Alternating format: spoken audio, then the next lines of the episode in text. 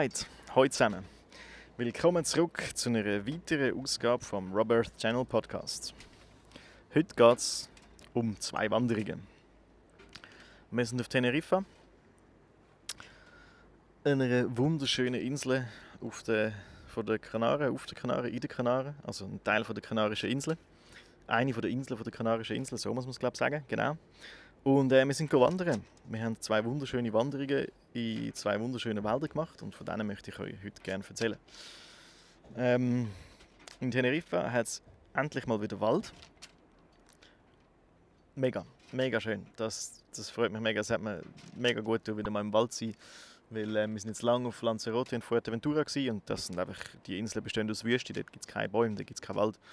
Darum ist jetzt auf Teneriffa äh, ein Balsam für die Seele, dass man endlich wieder mal in einem Wald kann, eine Wanderung machen kann. Wo haben zwei von denen gemacht.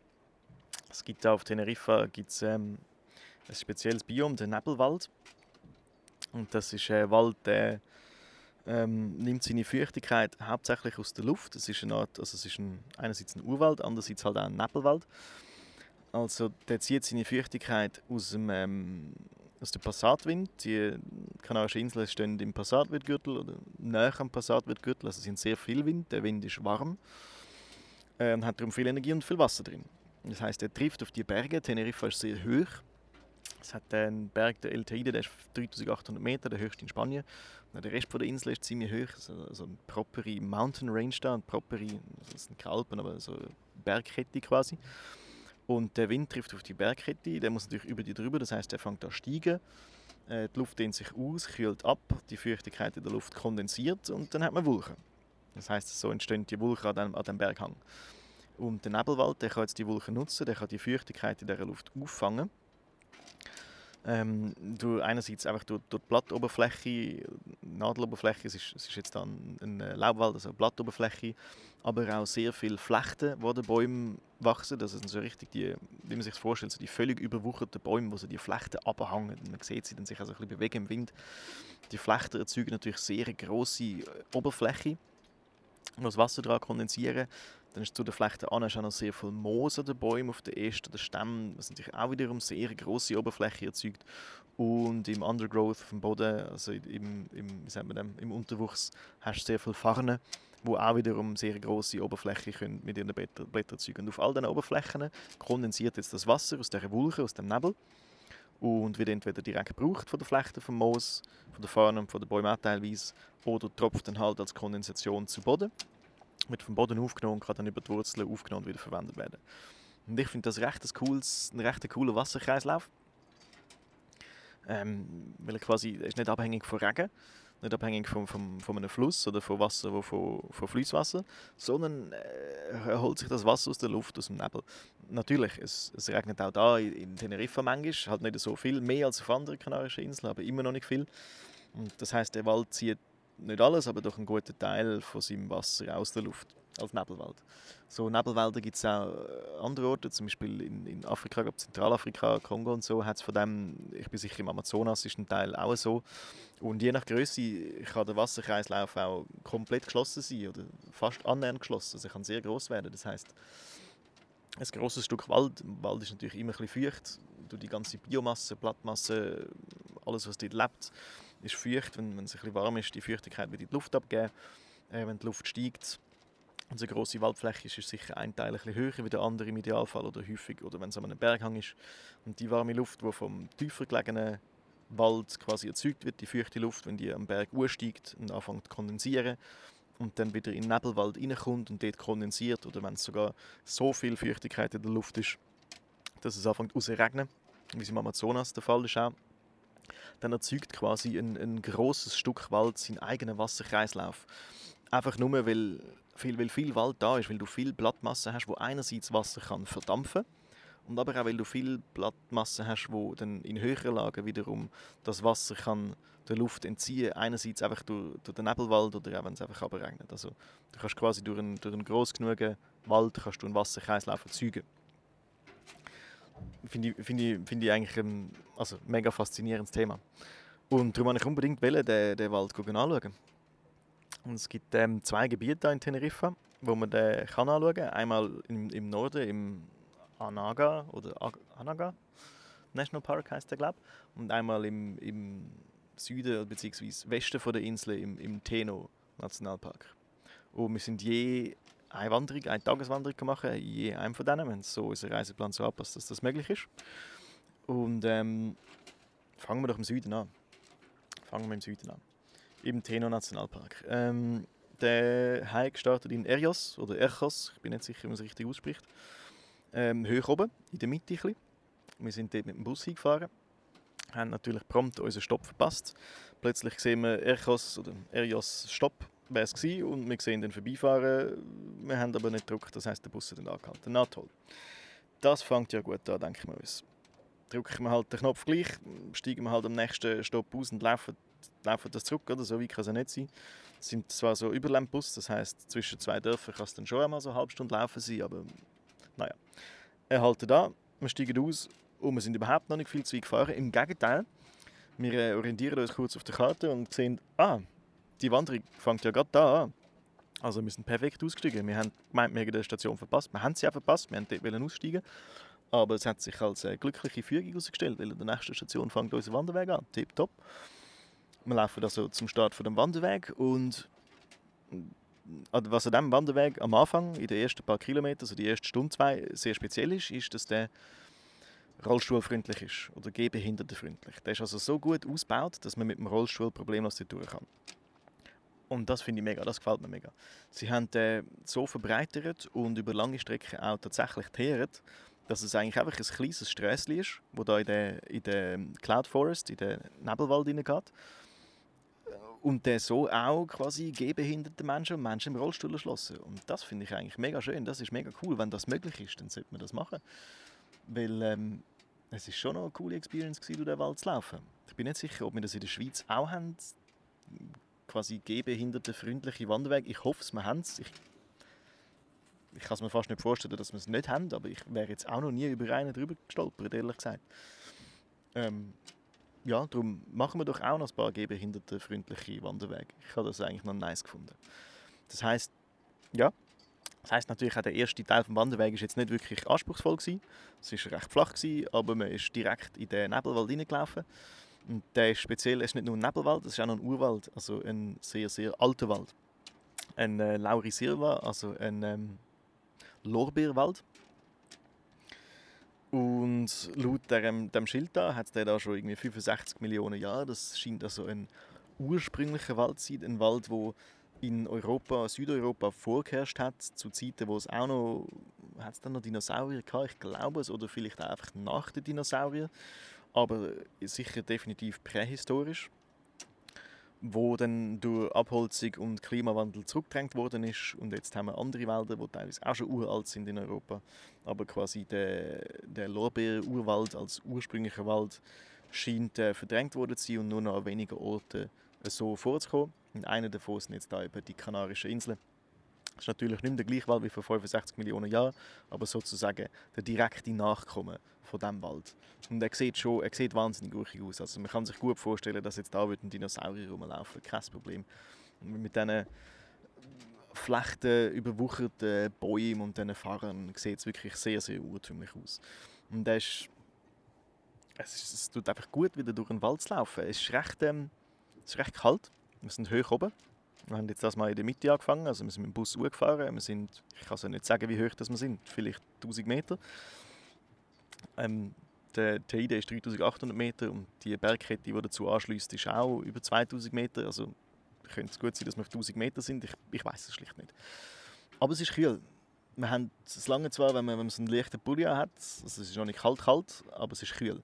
Nicht mehr so warm, wie wir uns das gewöhnt sind von den Kanarischen Inseln, immer so um die 24 Grad in Sonne, sondern jetzt ist es äh, deutlich weniger und auch nicht mehr sonnig, sondern man hockt in der Wolke, in einer Wolkendecke.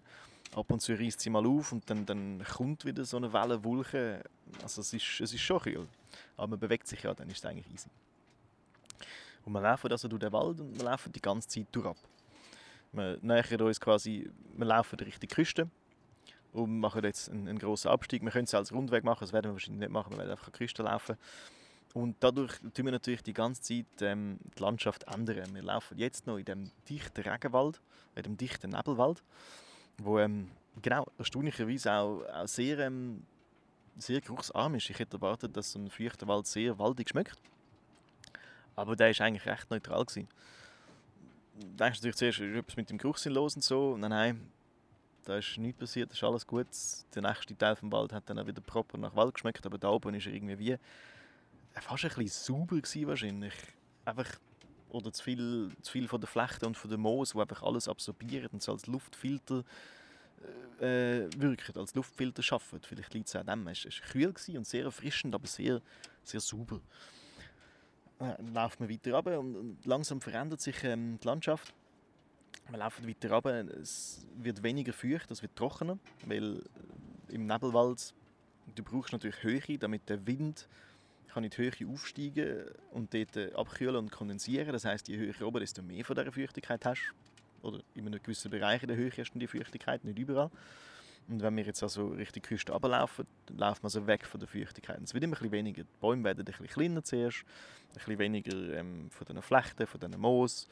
Es wird ein bisschen offener, so ein bisschen gedungener, es wird auch ein bisschen steiler. Also es ist jetzt nicht mehr äh, rollstuhlgängig, sondern es ist jetzt ziemlich ein knackiger Wanderweg. Man kann immer wieder mal so zwischen diesen Bäumen raus und in das Tal hineinschauen. Und es ist immer eine wahnsinnig gute Aussicht. So, die, so das V-Tal, einfach die ganze Seite ist komplett bewaldet. Es ist alles grün, keine Straße, nichts bebaut, nichts. So in beide Richtungen sehr ein langes Tal. Und je weiter du runterkommst, desto mehr sich Bäume öffnen, desto mehr siehst du auch von, dem, von dieser Landschaft. Wunderbar. Und ähm, zwischendurch kommen wir dann auch an Patches von Eukalyptus vorbei, so kleine Eukalyptuswäldchen. Die schmecken dann proper nach Eukalyptus. Sehr beeindruckend. Ähm, dort wächst aber nur Eukalyptus. Ich bin nicht sicher, ob die da heimisch sind oder ob es ein Teil von denen auch, wie, wie mir Kira erzählt hat, ein Teil von einem Wiederaufforstungsprojekt sind, wo die Regierung dann aber offenbar ähm, Eukalyptus gepflanzt hat das ist natürlich ein sehr widerstandsfähiger Baum, der wächst auch mit wenig Feuchtigkeit, von dem her ist es eigentlich keine schlechte Wahl. Ich bin aber nicht sicher, ob er da heimisch ist. Und der Eukalyptus macht natürlich ein Problem, und zwar ist er vergiftet der Boden. Der hat äh, so Stoff drin in den Blättern, wo wachstumshemmend sind für andere Pflanzen. Er sorgt also dafür, dass um ihn herum keine anderen Pflanzen wachsen können. Und wenn ihr selber mal in einem Eukalyptuswäldchen sind, könnt ihr mal darauf achten. Dort hat es nur andere Eukalyptusbäume. So kleine Bäume, die am Boden kommen, zwischen den Eukalyptusblättern und sonst eigentlich nichts, bis sehr, sehr wenig. Und das liegt daran, weil eben das, das Laub so einen, einen bodenvergiftenden Effekt hat. Darum bin ich nicht sicher, ob es die schlauste Pflanze ist, zum wieder aufforsten, wenn das Ziel ist, ein, ein quasi diverses Ökosystem zu erzeugen, weil in dem Bereich, wo der Eukalyptus wächst, wächst der Eukalyptus und nur der Eukalyptus. Also, nicht sicher, ob das eine schlaue Wahl ist. Allerdings habe ich jetzt auch keine Nachforschungen betrieben. Ich kenne Details von diesem Projekt nicht. Ich möchte jetzt niemandem als beipissen und sagen, sie haben einen Scheiß gebaut die werden schon sich gut überlegt haben, welche Baum sie warum werden pflanzen und werden das schon richtig gemacht haben. So viel Vertrauen muss man, muss man schon haben. Aber für mich hat es sich gleich ein bisschen komisch dünkel, komisch ausgesehen, weil es halt einfach zwischendurch Patches gab, wo nur Eukalyptus gewachsen ist. Naja, hat auch schön ausgesehen. Sehr schöne Rinder, die Bäume. Wir laufen da so weiter, es wird trockener, es wird trockener und es öffnet sich jetzt langsam immer mehr. Jetzt verschwinden dann auch langsam die kleinen Bäume und machen Platz zu so einem Buschland. Das sind so vielleicht immer noch zwei Meter Höhe, so Büsche mit sehr, sehr eng ineinander verbundenen Ästchen und kleinen Blättchen und kleinen Blüten und voll mit Vögeln. Man merkt das aber gar nicht, wenn, wenn die, Vögel, die Vögel fehlen. Man merkt es erst wieder, wenn man lange keine gehört hat und dann hört man es plötzlich.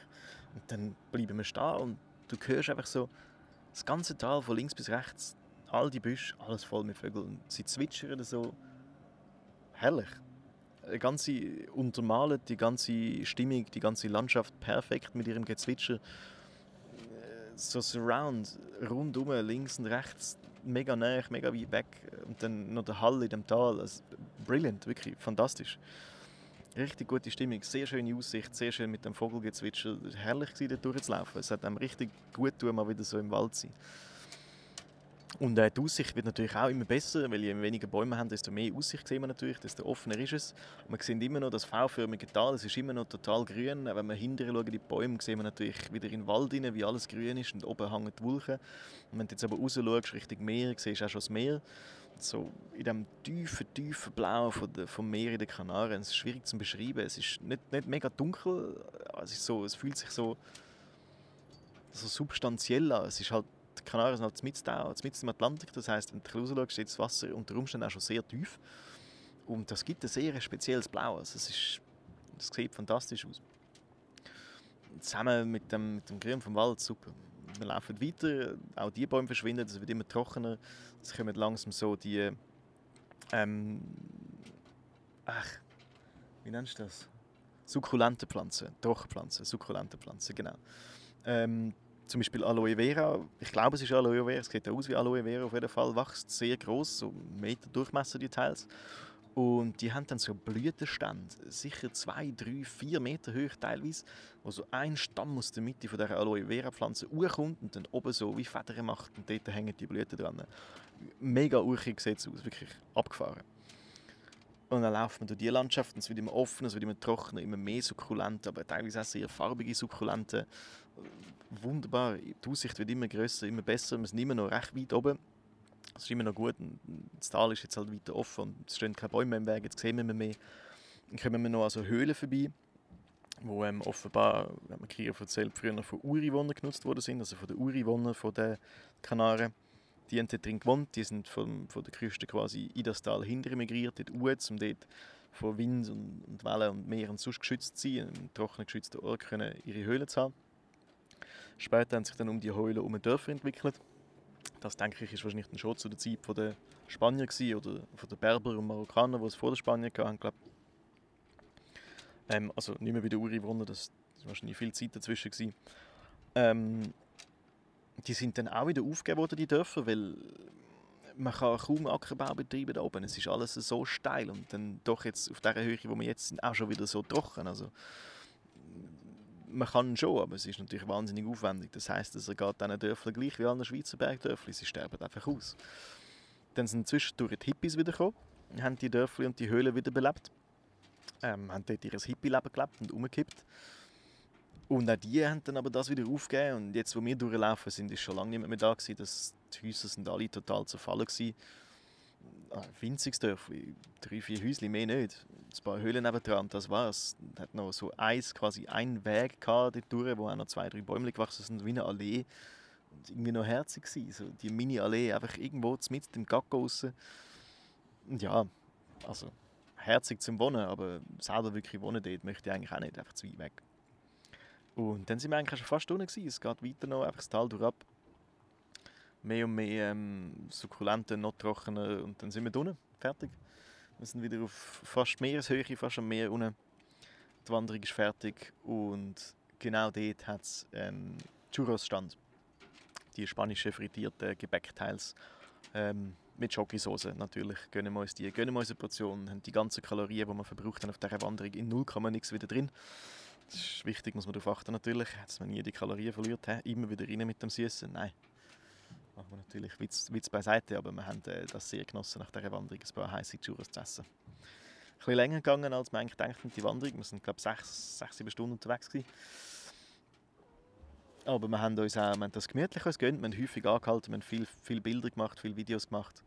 Äh, und einfach das Zeug angeschaut, die Landschaft genossen, Pflanzen angeschaut. Das war super. Gewesen. Ich mag das, wenn du so Zeit nimmst zum Wandern und ein bisschen das Zeug anschauen kannst. Das gefällt mir sehr. Ja, das ist die erste Wanderung. Gehen wir zur zweiten Wanderung, gehen wir in den Norden von Teneriffa. Das Mal sind wir jetzt im Anaga Nationalpark, oder Anaga, ich bin nicht sicher, wie man es ausspricht. Und wir starten in Punta Hidalgo. Das ist so ein Städtchen im Norden der Insel. Wir haben das ausgesucht, weil es gut an der Buslinie gelegen ist und dort das Airbnb gemietet und sind dann von dort aus losgelatscht. Äh, ich bin nicht sicher, ob es der beste Ort ist, um die Nebelwälder anzuschauen, weil der Anaga Park ist riesig und ich glaube, es gibt dann noch ein paar andere Orte, wo man gut kann anfangen kann zum Wandern. Wir sind jetzt halt von da aus losgewandert. Direkt aus dem Dorf, einfach Richtung Norden der Küste entlang gelaufen und auf den Wanderweg abgebogen. Äh, und ich bin mega enttäuscht am Anfang, muss ich sagen, weil kein Wald. Wir sind wieder in so einem Wüstengebiet, es ist wieder mega trocken, es ist es sind so eben die sukkulenten Pflanzen, es hat wieder viele Aloe Vera Pflanzen, es hat wieder es hat Kakteen viel und sonst eben nicht so viel, außer diesen zwei Sachen. Ein paar andere Sukkulenten natürlich schon noch, aber auch viel einfach Erde, offene Erde. Sehr schön, sehr rot, aber ich wollte eigentlich Wald anschauen auf Teneriffa. Ich wollte im Wald wandern, darum hat es mich ein bisschen angekackt, die ersten paar Minuten. Hat sich aber schnell geleitet, weil die Landschaft ist eigentlich wunderschön war. Weil der Boden ist rot gewesen, aber sehr, sehr rot. Also wirklich sehr knallig, sehr intensives Rot. So staubig. Und dann die Klippen sind recht schroff gewesen, recht steil, sehr hoch und so vom Farbschema, wie wenn ein Instagram-Filter drüber gelegt worden ist, alles so extreme Farben gewesen. Auch eben wirklich der intensiv rote Boden, der sich dann kontrastiert hat mit dem Grün von der Aloe Vera und von der Kakteen und dann auf der anderen Seite noch der, der kitschig blaue atlantische Ozean von der Kanaren. Also es ist fast ein bisschen pervers gewesen, wie es ausgesehen hat. Recht, also wirklich hübsch, wirklich sehr hübsch. Kein Wald, aber trotzdem sehr, sehr hübsch. Und wir sind bergauf gelaufen. Das heißt richtig Feuchtigkeit. Wir haben natürlich das mal, logisch, man hätte sich das ja können denken dass wenn wir wieder auf Meereshöhe anfangen, dass zuerst dann natürlich kein Wald ist, weil der braucht ja Höhe, damit der Nebel kann entstehen Das heißt, wir laufen jetzt auf den Wald zu, wir laufen in die Höhe. Wir ja, und ich höre jetzt da im Hintergrund kommt die nächste Fähre. Ich ähm, pausiere mal kurz, bis die durch ist. Äh, Pauseknopf da. Ich sehe euch wieder. So, Fähre durch. Wo sind wir? Gewesen? Also, wir sind immer noch am Wandern, wir sind immer noch auf Teneriffa im Anaga National Park und laufen jetzt dort den Berg darauf. Es ist recht steil, die Klippen sind wahnsinnig hoch. Wir, wir schrauben uns jetzt diese Klippe entlang in die Höhe rauf. In diesem knutschroten Boden mit diesen äh, Kakteen und dem blauen Meer. Fantastisch. Und äh, wir kommen auch hier wieder an Höhlen vorbei. Sehen nicht bewohnt oder bewohnbar aus, sind ein bisschen weniger tief aber passen sehr gut in die Landschaft. So, man hat wirklich das Gefühl, man ist wie, es gibt so die es gibt so USA-Vibes, America-Vibes, quasi so wilde Westen-Vibes. Man hat das Gefühl, es müsste eigentlich geil sein und Cowboys mit Rössli und so. So, so der Style, so Red Dead Redemption-mäßig im, im Süden. Und richtig geil. Richtig gut. Und dann öffnet sich der Pfad so, wir kommen an einen Talkessel an. Und in der Mitte von dem Talkessel ist so ein Pin, eigentlich ein, ein Berg, aber so eine Felsnadel. Felsnadel ist das richtige Wort. Eine Felsnadel und auf dieser Felsnadel wachsen die ersten Bäume, die man sehen, so Pinie oder so. So kleine, oder Kiefer, so, ja, eher Kiefer als Pinie, so kleine Nadelbäume. Und jetzt ein Schild, das erklärt, wie das funktioniert. Und zwar ist der, die Felsnadel ist das Innere von einem Vulkan. Wenn ein Vulkan ausbricht, wenn das Magma sich von unten durchdrückt aus der Erde, dann äh, tut es ja quasi die Erdkruste aufbrechen oder die Erdoberfläche und die aufschichten zum, zum Äußeren vom Vulkan, wenn ich das richtig verstehe. Und dann wird die Lava dort oben rausgedrückt, rausgepresst, kommt dort raus, fällt natürlich wieder ab und, und läuft ab und, und, und so weiter und so fort. Und wenn dann der Vulkan fertig ist quasi, dann erstarrt einfach die Magma, die dort noch im Schlot ist, was noch nicht raus ist aus dem Vulkan. Die kann dort langsam abkühlen und auskristallisieren und wird zu einem sehr, sehr harten Gestein. Während außen der Rest vom Vulkan offenbar bisschen weicher ist. Das heißt, ähm, durch Jahrmillionen von der Erosion wird der Rest vom Vulkan abgedreht, verschwindet und nur die Felsnadel bleibt zurück. Die bleibt in der Mitte stehen. Und das ist genau der Talkessel, den wir jetzt sehen. Das heißt, der Talkessel selber ist quasi der Rest von dem nicht mehr existenten Vulkan, der wegerodiert ist und nur noch in der Mitte die Felsnadeln. Das ist das Innere, der Schlot von der Magma, von der kalten Magma und dort drauf wachsen die ersten Bäume. Sieht mega cool aus, wie so ein Pin in der Mitte. Und wir laufen weiter und es wird langsam, langsam wird es ein bisschen grüner und dann plötzlich sind wir in einer Plantage, in einer Kaktusplantage. Die Kakteen werden teilweise kommerziell angebaut für die Kaktusfeigen, die man ernten kann. Und es ist mega surreal. Du läufst aus der Wüstenlandschaft so bam in eine Kakteenplantage rein und mega dicht, überall Kakteen. Dann kommen irgendwie noch, kommt noch also wie du, nicht ein Feld, ein, ein, ähm, ein Obstgarten mit Bäumen, mit ein paar Bäumen und boom, bist du in einem Dörfli. Das Restaurant, die Autos an der Straße. Von, von, von 100 auf 0, zack, bumm, bist du in einem Dörfli. Machen kurze Pause, essen zum Mittag, laufen weiter, bügen wieder von der Straße ab. Und jetzt sind wir im Grünen. So ein recht abrupter Wechsel von einer sehr trockenen in eine sehr feuchte Landschaft. Jetzt sind wir schon in dem, in dem Cloud Forest, in dem Larry Silva Forest, in dem, in dem Lorbeerwald, wo ich eigentlich wieder rein will.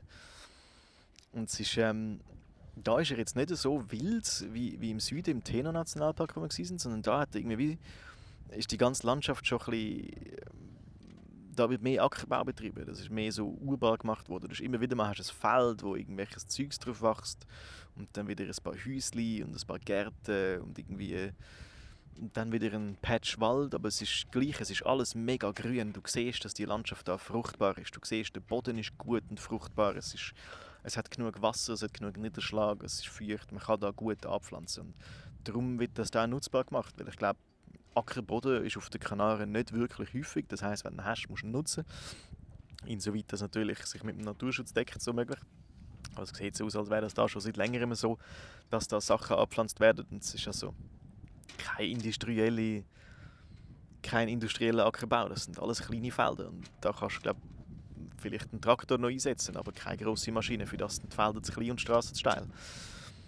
Es ist eigentlich auch eine attraktive Landschaft. Wir sind wieder voll in den Wolken, also die Sonne ist weg, es ist immer wieder mal ein Wolkenschleier durch und der Wald wird wieder dichter, wir kommen wieder in ein längeres Stück Wald.